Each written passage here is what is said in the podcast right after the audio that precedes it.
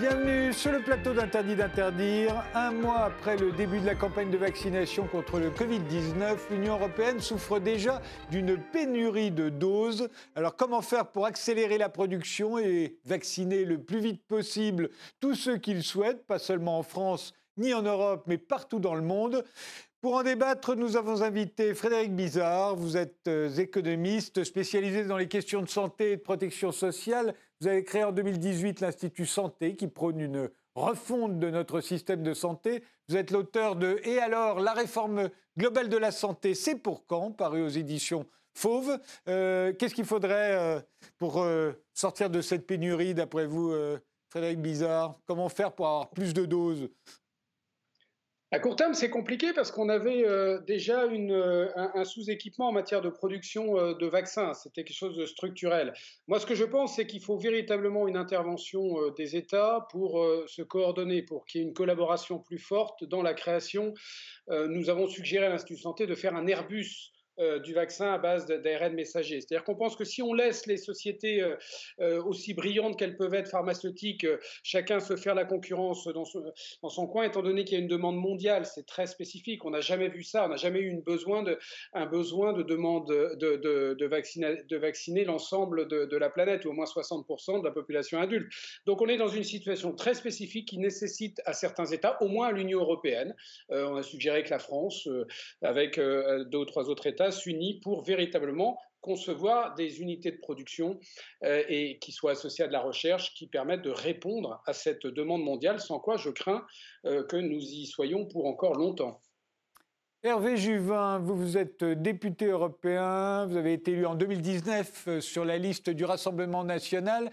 Vous, avez déjà, vous aviez déjà publié une dizaine de livres sur l'économie et l'écologie. Vous êtes l'auteur, entre autres, du Renversement du monde et de la grande séparation pour une écologie des civilisations. Ces deux livres sont sortis chez Gallimard. Le dernier, c'est France, le dernier, le moment politique, pardon, qui est paru aux éditions du Rocher. Même question, euh, Hervé Juvin.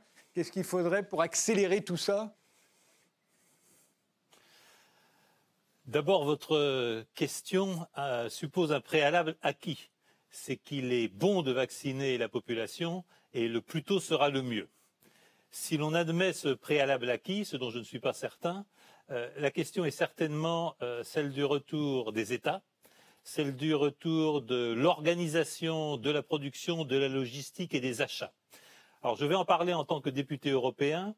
La Commission européenne s'est arrogé le pouvoir exorbitant, alors que les compétences sanitaires sont du ressort des États, de passer commande et de passer marché auprès des grands laboratoires pharmaceutiques.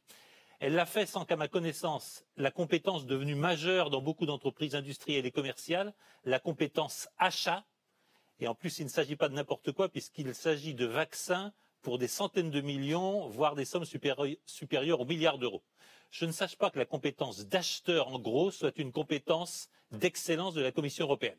Et nous avons assisté à des retards, nous assistons à des dysfonctionnements dans la chaîne de livraison, nous assistons à une insuffisance logistique majeure.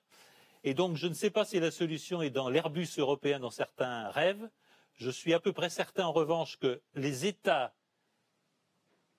négociant et achetant eux-mêmes auprès des grands laboratoires pharmaceutiques ou trouvant des solutions nationales aurait probablement obtenu de meilleures conditions de coût et de meilleures conditions de livraison des vaccins. Sylvie Mattelli, vous êtes économiste, directrice adjointe de l'IRIS, l'Institut des relations internationales et stratégiques. Vous êtes l'auteur avec Bastien Nivet de L'Europe peut-elle faire face à la mondialisation aux éditions de la documentation française? Alors vous, votre, euh, votre solution?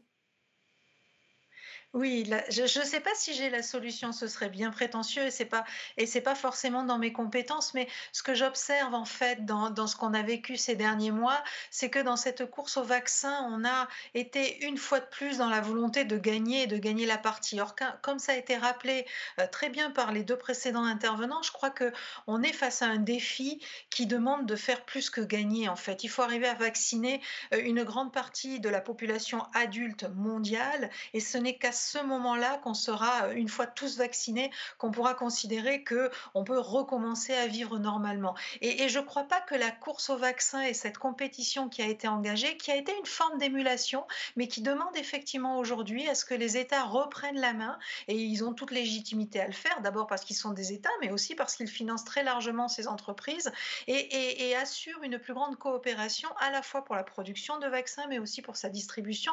Et encore une fois, pas sûr que ce soit uniquement l'Europe qui soit concernée ou les pays occidentaux, mais euh, la plus grande partie possible de la population mondiale. Et aujourd'hui, c'est vraisemblablement pas du tout le cas. Julie Stindam, vous êtes coordinatrice de The Right to Cure European Citizens, dont l'objectif est de, traverser, de trouver un million de signatures pour rendre gratuit tout futur médicament contre le Covid-19.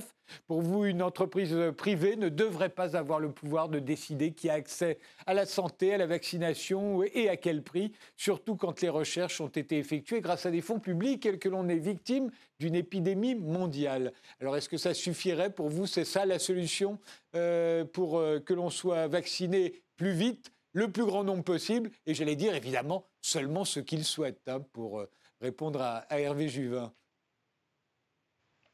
Exactement, je pense que vous avez déjà mentionné nos deux éléments clés de la campagne. Euh, d'un côté, notre ambition est de récolter un million de signatures des citoyens européens pour introduire une proposition législative au, niveau européen, parce qu'on voit que jusqu'à maintenant, la Commission européenne refuse à prendre tout le pouvoir ou toutes ses capacités pour sortir de ce euh, rationnement artificiel de vaccins comme nous pouvons le voir maintenant. Et ça a été prouvé dans plusieurs rapports, par exemple celui qui a été sorti la semaine passée par euh, le People's Vaccine Alliance, qu'il y a un rationnement artificiel des vaccins parce qu'on n'utilise pas toute la capacité de production à l'échelle mondiale pour produire les vaccins. Pour atteindre ce but, il faut en fait euh, lever les brevets et faire en sorte qu'il n'y aurait plus de monopole sur la technologie et les connaissances des vaccins pour que tout le monde, chaque euh, centre de production, chaque pays peuvent commencer à produire les vaccins. Alors ma première question, c'est quand même euh, à quoi est due cette, euh, cette pénurie? Est-ce que c'est dû à la mauvaise, aux mauvaises négociations de l'Union européenne, à la mauvaise organisation des États européens et notamment de la France? Euh, est-ce que c'est dû à la cupidité des labos pharmaceutiques qui ne veulent surtout pas euh, que les autres profitent de leur, de leur euh, formule secrète, de leur vaccin, et qui donc ont beaucoup de mal à en déléguer la fabrication? On dit par exemple qu'il y a des entreprises françaises qui produisent le vaccin actuellement en France. Non, elles le mettent en bouteille. On leur envoie le vaccin, elles le mettent en bouteille. C'est un travail du tiers-monde. Euh, on ne sait pas ce qu'il y a dans le vaccin. On ne veut surtout pas qu'on le sache. Euh, donc voilà, qu'est-ce qui, crée cette, euh, pénurie, Frédéric Bizarre? Alors, tout dépend des technologies. Si on prend les, deux premiers vaccins qui ont été homologués dans l'Union européenne, il y a en effet les capacités de production qui n'existent pas, puisque c'est la première fois qu'une technologie à base d'ARN messager, hein, ARN messager synthétique, qui est d'une substance qu'il faut produire, qu'on avait l'habitude de produire en microgrammes pour les laboratoires, pour faire des, expérimentations, aujourd'hui, il faut les produire en kilogrammes. ça se produit à base d'enzymes. Donc là, il y a un, problème de matière première. La montée en puissance de la production des matières premières est le premier goulot d'étranglement. Ensuite, pour l'ensemble des, vaccins, encore une fois, je l'ai dit tout à l'heure, c'est qu'il euh, y, euh, y, a un problème euh, structurel de capacité de production de vaccins pour répondre à une demande mondiale.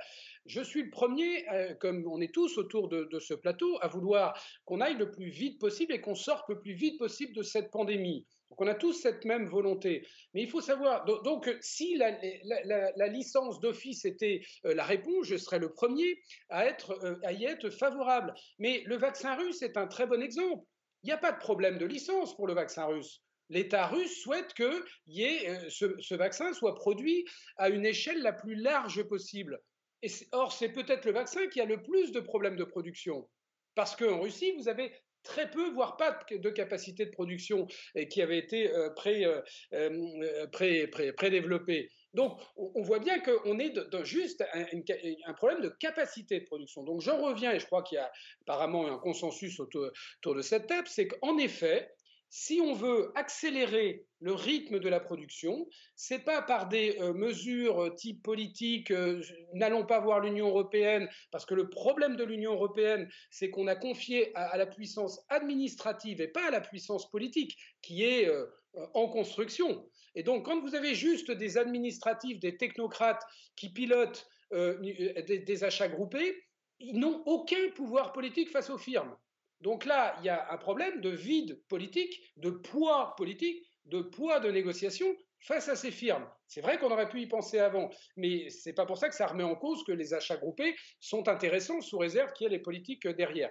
Donc euh, on, est, vraiment face à un problème, si vous voulez, de réaction, de collaboration entre les puissances, parce qu'on est, les États sont quand même puissants, hein, que ce soit l'Union européenne, enfin les, membres de l'Union européenne, la Russie, imaginez-vous, c'est d'où l'idée de l'Airbus. Peut-être qu'il y a, une, une, meilleure idée, mais il faut une collaboration entre États pour réagir vite. On parle de production, mais vous savez comme moi qu'on a un vrai problème avec les variants d'efficacité sur ces variants. Donc probablement le développement d'une deuxième génération de vaccins qui va devoir se faire le plus tôt possible, où, il va falloir euh, euh, produire cette deuxième capacité de vaccin pour, le, pour l'échelle entière.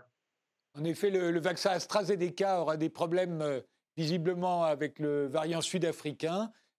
Quant au, au, vaccin ADN messager, on pense qu'on peut les modifier pour qu'ils s'adaptent aux nouveaux variants. c'est ce qui serait en train d'être fait. Mais même question, Hervé Juvin. Euh, euh, à quoi est due cette pénurie pour vous? Je suis parfaitement d'accord avec ce qui vient d'être dit. Euh, je crois que c'est une faute de confier au pouvoir administratif ou au bureau et à la bureaucratie ce qui devrait être l'apanage du politique et de la décision politique. Je voudrais quand même me permettre de revenir en arrière. Depuis le début de ces, discussions, nous disons tout comme si le vaccin était la panacée et comme si la vaccination rapide de toute la population, hors problème logistique et problème de prix, allait nous permettre de passer dans le monde d'après. Je crains malheureusement que nous n'allions vivre de manière assez durable dans le monde d'avec. Je crains que nous ne puissions pas nous débarrasser comme cela de cette pandémie. Je crains que cette pandémie, qui est une maladie de la globalisation, des mouvements intercontinentaux forcenés, ne conduise aussi bien à des pandémies d'origine écologique qu'à des pandémies d'origine numérique. Bref, je crois que nous entrons dans le monde d'avec et que nous allons devoir apprendre à vivre avec les pandémies et avec les grandes peurs collectives. Je voudrais souligner un, un autre point qui me paraît important et qui pose question. Dans la frénésie vaccinale qui nous est très largement imposée, se trouve remise en question la médecine traditionnelle, se trouve remise en question le rôle de la pharmacie, et j'observe pour ma part à quel point la médecine libérale est tenue totalement à l'écart du processus actuel de traitement de la pandémie.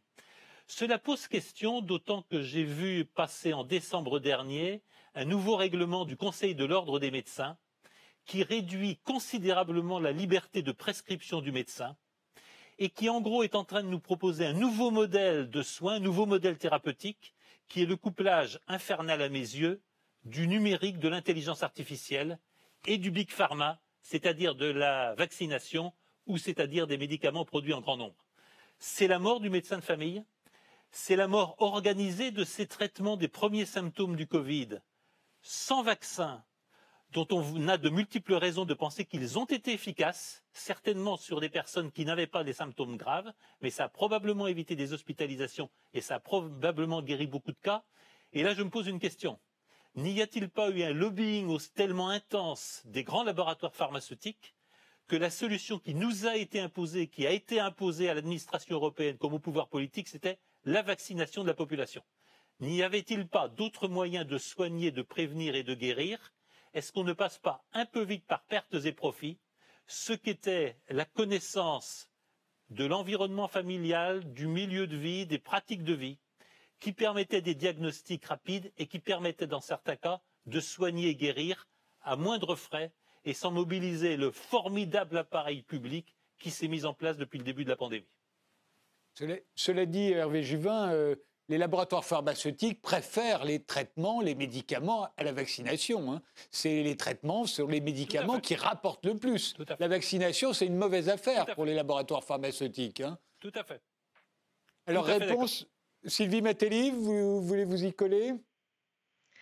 Sur la mauvaise affaire pour les laboratoires pharmaceutiques? Non, non, mais sur ce que dit Hervé Juvin, ou plus généralement, euh, euh, pourquoi cette euh, pénurie? Quelle en est l'origine? Oui, je crois. Alors encore une fois sur la pénurie, euh, euh, beaucoup de choses ont été dites et, je partage ce qui a été dit, mais, je crois qu'il y a une question qui est soulevée effectivement euh, par Hervé Juvin derrière, derrière ses propos, s'il me permet, c'est cette question de comment veut-on soigner demain en fait? Et c'est vrai que cette prise de pouvoir des grands laboratoires et aujourd'hui euh, des startups de, de, biotech largement financiarisées euh, a de quoi véritablement questionner parce que bah, on, avait déjà eu des alertes euh, depuis, depuis une quinzaine d'années avec un certain nombre d'ONG qui avaient pointé du doigt le, renchérissement des traitements, la pénurie des médicaments. C'est pas nouveau la pénurie des médicaments, mais, mais c'est clair que on a l'impression que dans cette affaire-là, une fois de plus, les États et les populations aussi, hein, parce que regardez comment les États qui ne vaccinent pas suffisamment vite sont, sont montrés du doigt euh, par les populations, se, font piéger euh, quelque part par euh, des, intérêts qui sont d'abord des intérêts de, business, des intérêts d'affaires, avant d'être de l'intérêt collectif. et, c'est si, si, vous regardez par exemple ce qui est en train de se passer à l'OMC, l'Organisation mondiale du commerce, c'est particulièrement intéressant. Vous avez quand même deux pays, l'Inde et l'Afrique du Sud, qui ont proposé au mois de décembre à ce que les brevets euh, soit temporairement levé sur les vaccins du Covid pour que tout le monde puisse produire plus rapidement, pour que tout le monde puisse se faire vacciner plus rapidement. Et vous avez les pays, dont la France, qui abritent de grandes entreprises pharmaceutiques, qui s'opposent fermement à ça parce qu'encore une fois, bah, ça réduirait les profits des grandes entreprises, euh, des grands labos pharmaceutiques, sachant que ces grands labos euh, rentabiliseront très largement les recherches qu'ils ont engagées pour trouver un vaccin du Covid avec les seuls marchés occidentaux et que et on l'a vu hein, ces dernières semaines avec les annonces des, résultats de Sanofi, euh, on, peut, on peut se le permettre, somme toute. Donc on est, on est véritablement, et c'est toujours pareil, et là on ne peut pas juste jeter la pierre aux États, parce que les États, ils sont pris en tenaille aussi, entre d'un côté ces laboratoires et la nécessité de les préserver, de les maintenir, d'assurer que demain on puisse soigner euh, toutes les maladies et donc de la recherche continue, et puis de l'autre côté, bah, des, populations qui exigent aussi euh, d'avoir accès à la santé. Et, donc, on, voit des États qui essayent de tergiverser entre les deux, mais leur stratégie et la décision qu'ils prennent et la politique qu'ils mènent au final n'est pas forcément la plus, la plus pertinente et la plus efficace. Alors, Julie Stindam, euh, effectivement, euh, euh, Sylvie Matteli le rappelait, euh, l'Inde, l'Afrique du Sud euh, bah, ce que vous prenez aussi aujourd'hui. mais il y a un mécanisme, l'OMC a le pouvoir d'ouvrir tout cela. Vous pouvez peut-être nous en dire plus oui, je pense effectivement c'est bien que ça a été mis sur la table parce que c'est très intéressant à voir et je pense que tout le monde qui a un peu suivi de près les commissions dans euh, les débats dans les commissions européennes les dernières années, soit sur les traités de commerce, soit sur le changement climatique, euh, ce n'est pas une grande surprise que la Commission défend les intérêts des grandes entreprises et pas toujours euh, les intérêts de la population mondiale. Mais maintenant, bien sûr, il y a un nouveau élément et c'est la pandémie. On, faire face. on est face à une crise sanitaire, économique, sociale, mentale énorme. Alors, il faut certainement changer les règles du jeu on ne peut pas continuer à défendre les profits extrêmes ou les intérêts des, entreprises pharmaceutiques, ça c'est sûr. Et maintenant, il y a déjà des règles qui existent déjà pendant des décennies pour faire face à une crise sanitaire comme euh, celui qu'on est temps maintenant.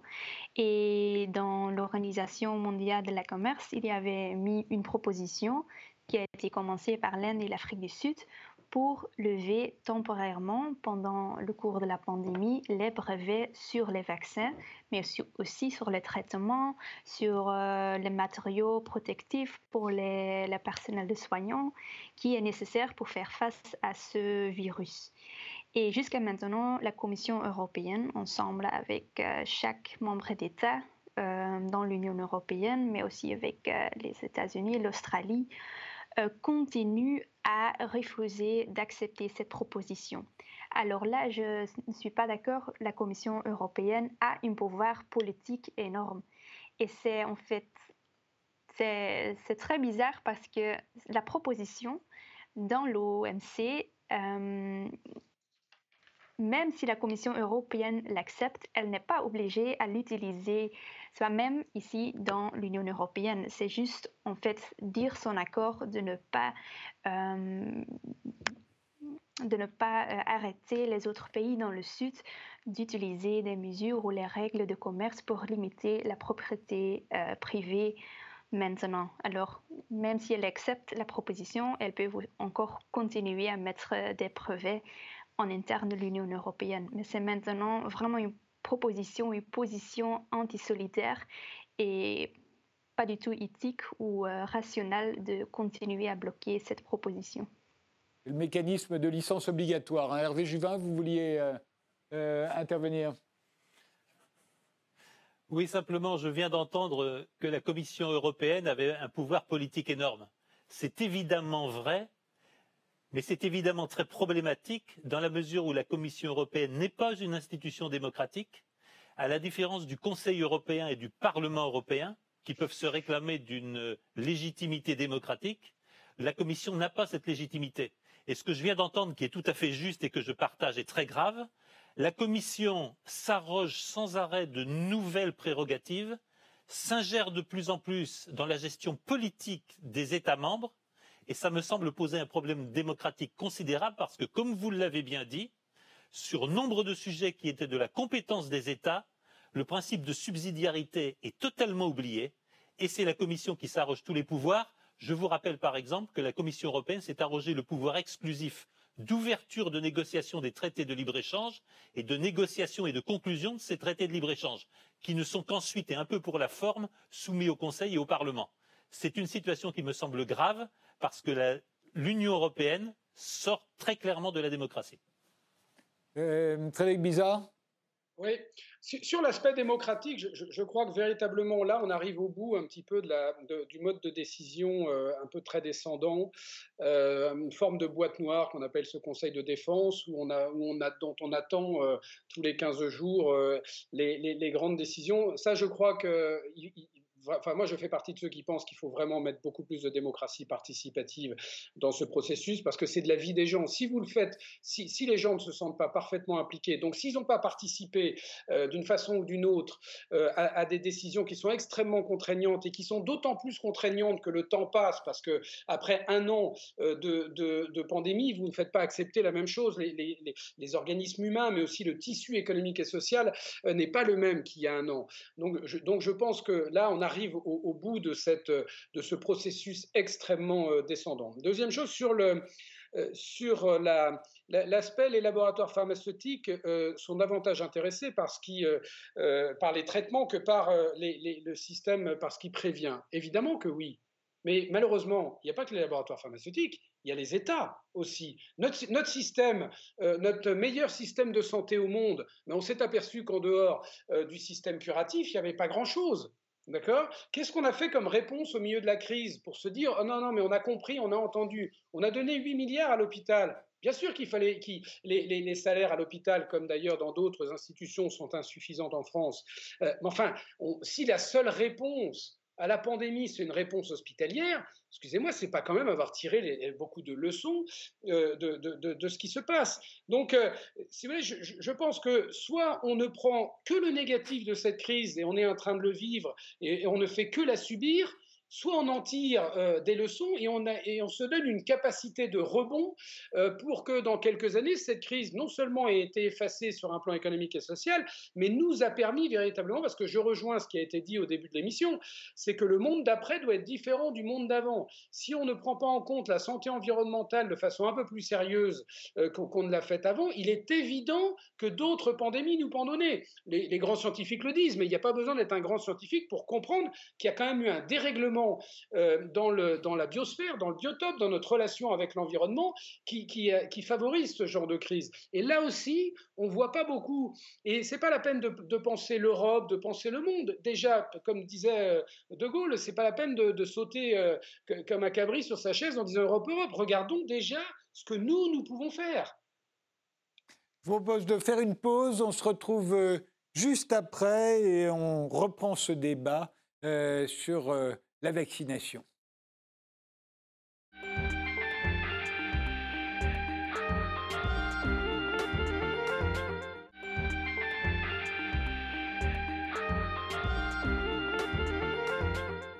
On reprend notre débat avec Frédéric Bizarre, avec Hervé Juvin, Sylvie Mettelli et Julie euh, Stindam. Euh, je voudrais qu'on revoie euh, l'infographie qui, était au début de cette émission. On s'aperçoit que la part de population le plus largement vaccinée, c'est en Israël, ensuite au Royaume-Uni, puis aux États-Unis, et l'Union européenne, c'est tout en bas, c'est assez, assez terrible quand on regarde ça. Mais il faut savoir aussi que chaque, ces résultats ont une raison. Euh, Israël a servi de cobaye euh, euh, pour le vaccin Pfizer et toutes les, données médicales des Israéliens ont été données au laboratoire pour qu'ils puissent justement voir si son vaccin fonctionnait bien, notamment dans le domaine de la contagion. Les Israéliens ont servi à ça. C'est pour ça qu'ils ont été largement servis en doses et qu'ils ont en plus payé 40% plus cher que les Européens si je ne m'abuse. Le Royaume-Uni, lui, il était dans une course avec le variant anglais. Il savait bien qu'il a été obligé de reconfiner, le variant anglais étant plus contagieux, donc à terme, il risque de faire plus de morts. Le seul moyen, c'était de, de, vacciner à n'importe quel prix le plus vite possible. Quant aux Américains, bah, c'est eux qui ont financé les vaccins, qui les ont précommandés largement, donc il était logique qu'ils soient servis en premier. L'Union européenne, à la fin, n'avait pas beaucoup, et n'a toujours pas beaucoup, euh, davantage euh, à, proposer, puisque nous, on a été particulièrement tatillons. Je crois qu'on est les seuls qui avons obtenu, en tout cas c'est ce que dit euh, Ursula von der, Leyen, les Européens seraient les seuls où en cas de problème avec ces vaccins, aujourd'hui, demain, dans six mois, ben, c'est les laboratoires qui payeront, ce ne seront pas les États aux États-Unis, en Grande-Bretagne, en Israël, ce sera les États qui paieront, ce ne seront pas les laboratoires. Euh, de la même manière, on a, été, euh, on a obtenu un meilleur prix. Il n'est pas sûr qu'on aurait euh, obtenu ce prix-là si on avait négocié un par un au lieu de négocier à 27. et puis, il fallait bien prendre des paris hein, sur ces. Au moment où on a commandé, on ne savait pas quel, vaccin fonctionnerait. il se trouve qu'on a plutôt privilégié ceux dont on espérait qu'il y aurait des lignes de production dans nos propres pays au cas où on ferme les frontières. Donc, on a espéré que Sanofi euh, ferait des étincelles, que le vaccin d'Oxford euh, ferait des étincelles. Bon, finalement, c'est plutôt Pfizer et, Moderna. Euh, mais bon, on ne pouvait pas non plus tout, tout imaginer à l'avance, notamment qu'il y aurait des variants et que ça deviendrait de plus en plus urgent de se faire vacciner pour ceux qui le souhaitent, évidemment. Euh, Frédéric Bizarre, euh, d'abord, est-ce que vous êtes d'accord avec cette vision des choses? Euh, D'abord, il y a le principe de réalité. Vos, chiffres sont vraiment éclairants. Ce n'est pas le nombre de vaccinés, je pense, c'est ceux qui ont reçu au moins une dose, mais bon, légèrement différent. Mais en tout cas, on voit bien que quand on, quand on compare, on se désole. Hein, bon, alors, donc ça, c'est, voilà, on ne peut pas passer outre le fait que l'Union européenne, à ce stade, a plutôt eu une stratégie euh, qui conduit à un échec. Bon, faut tirer les leçons de cet échec. Moi, personnellement, je n'ai pas envie de tirer sur euh, Madame van der Leyen et de dire qu'il y a eu tout un tas d'erreurs. Je pense que le problème, il est politique. Il est qu'il n'y a pas d'union politique derrière pour s'assurer qu'on optimise tout ce que l'on peut optimiser. Donc on est en effet dans, euh, quand on regarde le délai de négociation. On, est à peu près à six mois de délai de négociation, hein, à peu près entre, euh, je crois, mars-avril et puis euh, novembre, là où les pays que vous avez cités ont mis qu'un jours. Bon, nous, on se gargarise en effet d'avoir payé un peu moins cher et d'avoir euh, rendu responsable en cas de problème euh, les, laboratoires, sauf que ça, c'est une vision assez technocratique de la chose, parce que c'est loin d'être l'essentiel. L'essentiel, c'est de disposer d'un maximum de doses le, plus rapidement possible. Bon, donc euh, ça, c'est voilà, ça, c'est en effet une, réalité. Derrière, vous, avez mis en avant une, couverture d'un magazine avec le, fiasco français, Sanofi, fiasco français. Ça, on ne peut pas rejeter euh, la responsabilité sur l'Union européenne. Si Sanofi est un fiasco français, c'est quand même en grande partie il y a une absence totale de stratégie industrielle dans le pays, pas depuis trois ans, pas depuis quatre ans, depuis une vingtaine d'années. Vous n'avez absolument plus aucune stratégie euh, d'innovation médicale. On désinvestit dans l'innovation médicale là où c'était un des fers de lance de la recherche euh, euh, française. On n'a absolument pas passé le virage des biotechnologies qui représentent plus d'un médicament innovant sur deux. Donc on a un outil de production qui est complètement sous-dimensionné en France par rapport à ça. Ça, il y a quand même une responsabilité de l'État français dans ça, qui est des erreurs de Sanofi probablement. Enfin, on sait bien que la stratégie de Sanofi, elle se fait plutôt à Bercy que dans les bureaux de Sanofi. Euh, vous voulez dire qu'il y a une tiers-mondisation de la recherche française ou c'est de l'industrie française? C'est la recherche, là, en l'occurrence. Non, mais vous avez une concurrence mondiale. La tiers-mondisation, c'est un, peu, un peu exagéré, mais elle se fait. Vous perdez de la compétitivité euh, très rapidement parce que vous avez une compétition mondiale. Vous avez les Asiatiques qui ont investi massivement. Or, se, pourquoi est-ce qu'on pourrait dire. Moi, je pense que euh, tout, n'est pas perdu. Je pense que l'innovation euh, médicale, du, fait de, la qualité des chercheurs que l'on a encore, certains sont partis à l'étranger, mais pas tous, on, on a encore une carte à jouer. Donc, euh, autant, je vous dirais, dans les semi-conducteurs, euh, dans un certain nombre de secteurs liés à l'informatique, je pense que réellement, là, euh, le train, il est passé. Mais on peut encore monter dans le train en matière d'innovation médicale. Sylvie Mettelli oui, tout à fait. Si je peux, si je peux me permettre de revenir un petit peu sur le, graphique que vous montriez, je crois qu'il faut aussi bien rappeler pourquoi les États-Unis et le Royaume-Uni vaccinent aussi vite et aussi massivement. Bah D'abord parce que c'est des pays qui sont particulièrement touchés par, par cette, cette pandémie et ce virus. Et puis deuxièmement, sont des pays où les dirigeants étaient dans des situations politiques très particulières. Rappelez-vous Donald Trump qui espérait, qui avait promis le vaccin à ses concitoyens euh, quelques jours avant les élections en leur disant votez pour moi parce qu'il n'y a qu'avec moi que vous, pouviez imaginer un résultat aussi, rapide. Et donc, il a massivement investi.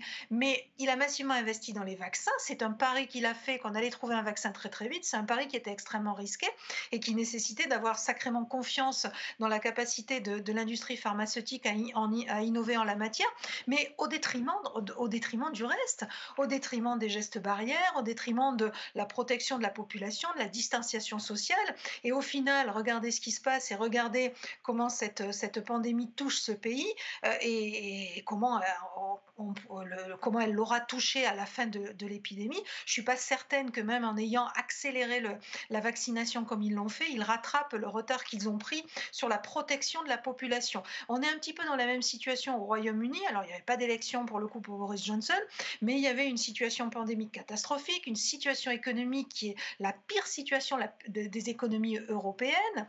Euh, et, parallèlement, vous avez un pays qui sort de l'Union européenne, qui subit les affres du Brexit et les conséquences du Brexit. Et donc, il fallait un succès à Boris Johnson qui chutait dans les sondages depuis des semaines. Et euh, le, vaccin est finalement venu au très très bon moment. Mais je crois que euh, dans les deux cas, ils étaient prêts à tout pour qu'on vaccine très très très rapidement et, qu'on prenne beaucoup moins de précautions. Nous, à l'inverse, on était dans une situation, rappelons-le, et ça, ça, euh, ça ne gomme pas toutes les erreurs qui ont pu être, euh, commises, mais on était dans une situation où y a les sondages laissaient penser qu'une grande partie de la population ne souhaitait pas se faire vacciner, et donc on cherchait parallèlement un traitement. Encore une fois, ça n'exonère pas de, faire le bilan de tout ça et de, et de tirer les leçons de nos erreurs, mais je crois qu'il faut replacer tout ça dans le contexte, et je crois que au final, la vaccination vaccination sera un élément parmi d'autres dans la gestion de cette crise et que les meilleurs élèves dans la gestion de cette crise, qui ne seront pas français euh, bien évidemment, mais les meilleurs élèves, eh bien ils auront combiné tout un ensemble de mesures en ayant une vision extrêmement large de ce qu'il fallait faire pour protéger la population. Hervé Juvin Je partage tout à fait ce qui vient d'être dit En revanche, je suis très étonné, Frédéric Tadei, de vous entendre répéter le conte de fées que nous raconte Ursula von der Leyen et la Commission européenne. Parce que, enfin, je vous dis ce qu'elle la Belgique, qui a la, la Belgique qui a négocié toute seule, a fait savoir par une indiscrétion de sa ministre de la Santé que la Belgique seule avait obtenu des conditions financières plus favorables que l'Union européenne négociant pour les 27 membres. Par ailleurs, d'autres pays, je pense à l'Allemagne, je pense naturellement à la Hongrie, qui auraient fait affaire et avec la Chine et avec la Russie, à d'autres pays de l'Est qui, seraient en train de suivre la même voie, tous ces pays semblent avoir négocié à des conditions plus favorables que celles obtenues par l'Union européenne. Par ailleurs, quant à la responsabilité des laboratoires qui auraient été engagés, je, me permets de vous rappeler une expérience tout à fait récente de mes collègues députés européens, notamment de Michel Rivasi, qui a d'ailleurs intenté une action auprès de la Cour de justice de l'Union européenne, du docteur Joël Mélin et de quelques autres, l'absolue opacité est maintenue sur les contrats de l'Union européenne. Nous avons été autorisés, nous parlementaires européens, à consulter certains contrats moins de 50 minutes en ayant abandonné tout téléphone portable, toute capacité à reproduire quoi que ce soit, et nous nous sommes trouvés face à des contrats dont toutes les clauses importantes étaient caviardées. En d'autres termes, l'Union européenne a négocié dans des conditions d'une opacité totale, et la Commission européenne s'oppose à ce que nous connaissions quoi que ce soit d'important sur les contrats. Donc pour ma part, je ne crois pas que la Commission européenne ait laissé aux laboratoires pharmaceutiques la responsabilité en cas d'effet secondaire des vaccins, je crois qu'elle les a déportés sur les États. Je voudrais revenir sur deux points qui me paraissent essentiels. Le processus de sous-développement d'un certain nombre de nations européennes, et notamment de la France. Nous étions la première puissance pharmaceutique européenne, nous sommes probablement la quatrième ou la cinquième. Dans un classement international, sur une centaine de pays évalués pour leur réponse face à la pandémie, la France, tenez-vous bien, à la 76e place sur 98 qui est venu nous raconter que nous avions le meilleur système de santé au monde? Se rejoint évidemment la question de la, de la désindustrialisation. Ces causes ne sont certainement pas dans ce gouvernement ou dans les précédents. On peut probablement les faire remonter aux conditions assez désastreuses dans lesquelles le franc a été converti en euros. Les conditions dans lesquelles la France s'est ralliée à l'euro n'ont pas été optimales pour l'industrie française et elles expliquent le décrochage sur à peu près tous les plans de notre industrie. Je pense euh, aux catastrophes qui sont en train de se passer dans l'industrie de l'armement, notamment à la suite des accords franco-allemands en train d'être négociés. La situation n'est pas irréversible. J'en veux un seul exemple, c'est l'entreprise française de médicaments Valneva. Vous savez que les développements des vaccins n'ont pas été faits pour la plupart par les grandes sociétés pharmaceutiques. Elles ont été faites par BioNTech, elles ont été faites par Moderna, elles ont été faites par Valneva, un laboratoire français dont l'origine se trouve à Saint-Herblain, dans les Pays de Loire, et l'innovation se passe toujours sur notre territoire.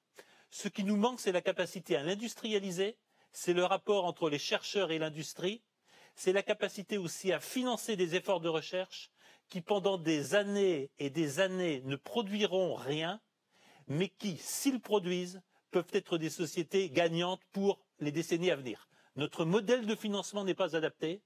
Notre modèle de stimulation, de contrôle, d'encouragement de la recherche n'y est pas adapté. Je crois que c'est un sujet politique absolument considérable pour, les années à venir.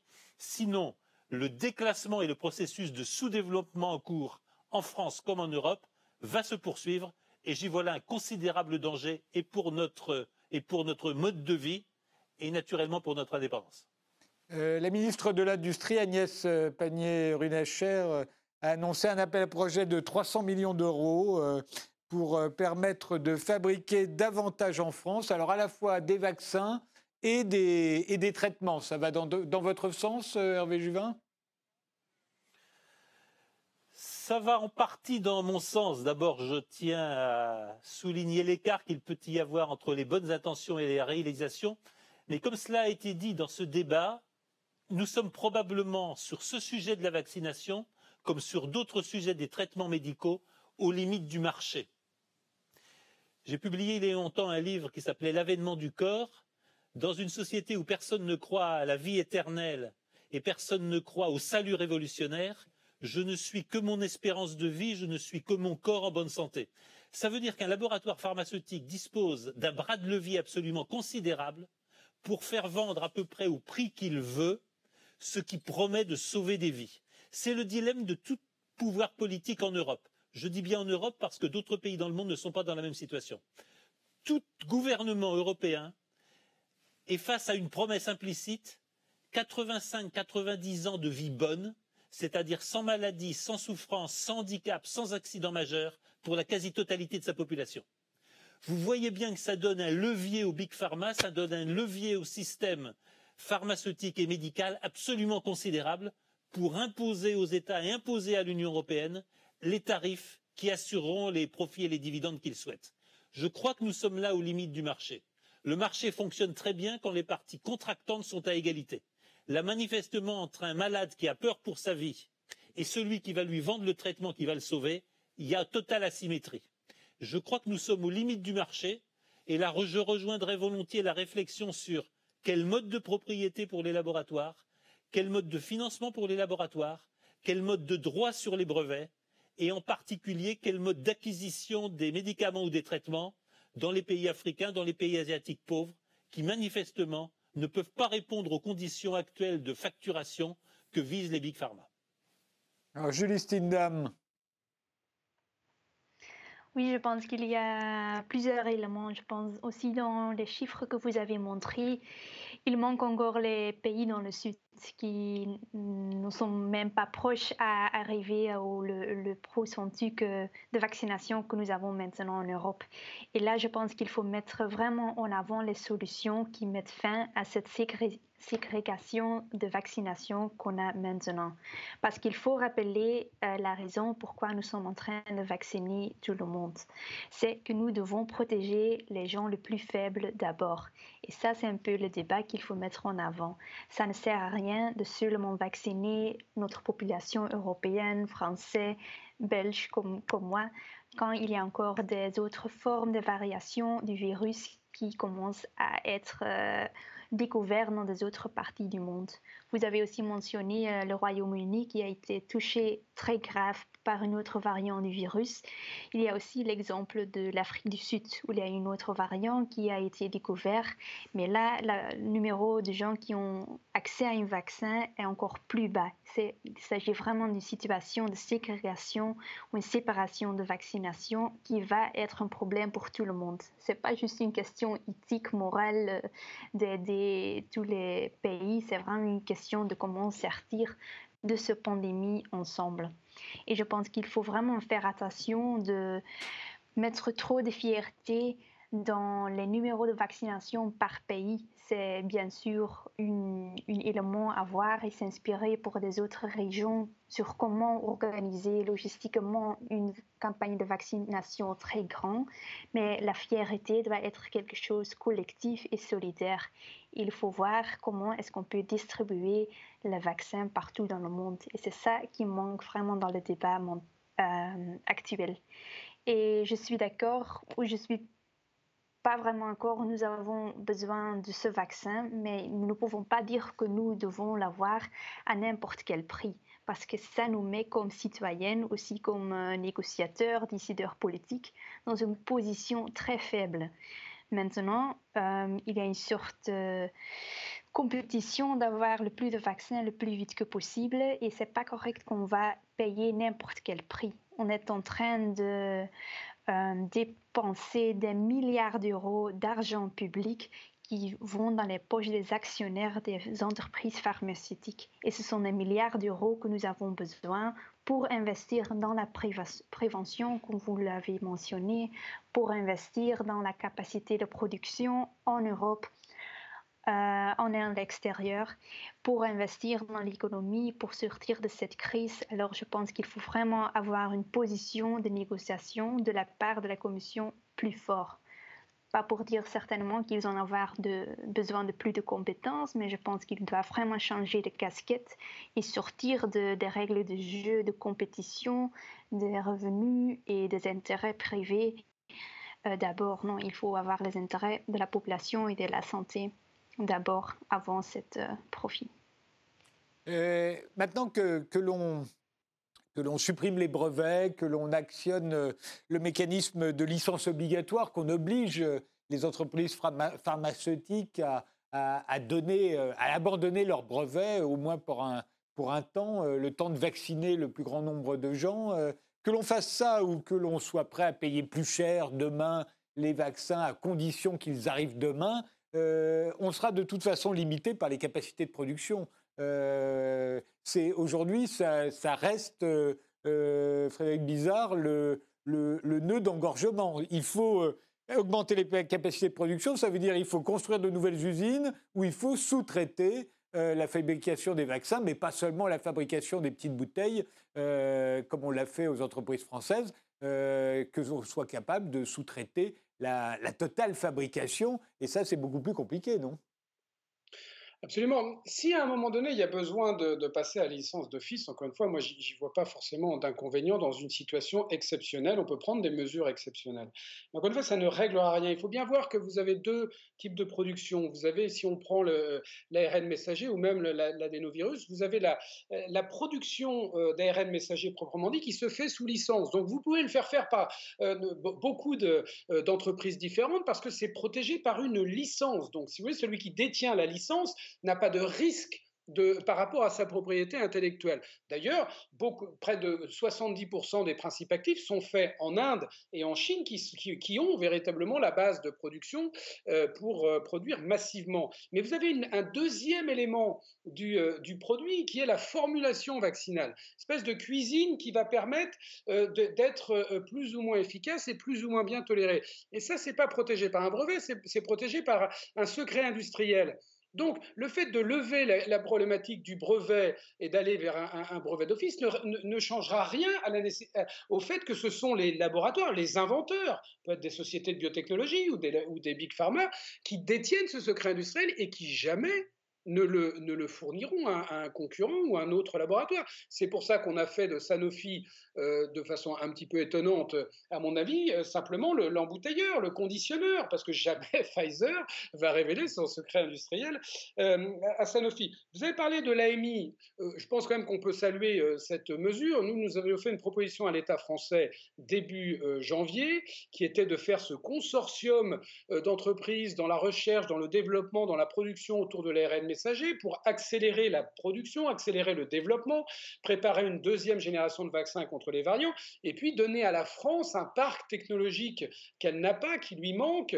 Donc c'est un projet sur le court et le long terme, on l'avait dimensionné à 300 millions d'euros. Donc on ne peut que, euh, que saluer. Maintenant, on verra si véritablement il y a une suite et si euh, proposeront une structuration avec ce consortium, mais il faudra que l'État suive derrière. Il y a quand même un sujet très important qui a été abordé par ma consoeur et un petit peu par Philippe Juvin, qui est sur le rôle de l'Europe. Ma consoeur dit, mais en fait, euh, attention, parce que les chiffres, on peut, on, peut les corréler en fait à une espèce d'activisme politique qui a été en effet très fort euh, aux, États-Unis, qui a été très fort euh, au Royaume-Uni, et donc qui justifie le fait que ces pays soient en avance. Elle a raison.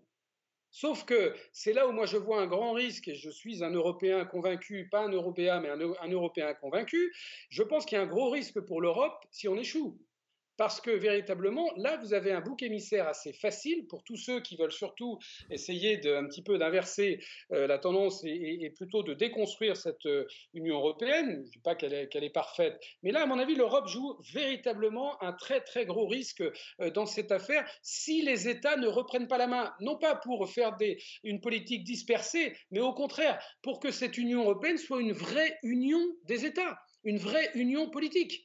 On ne peut pas laisser la Commission européenne, euh, et, c'est parce qu'elle est organisée comme ça, la Commission européenne n'a aucune expérience dans la négociation des contrats. Toute, euh, décision à l'échelle de la Commission européenne est, d'une bureaucratie, d'une technocratie qui, n'est pas adaptée à la gestion d'une crise telle qu'on a là.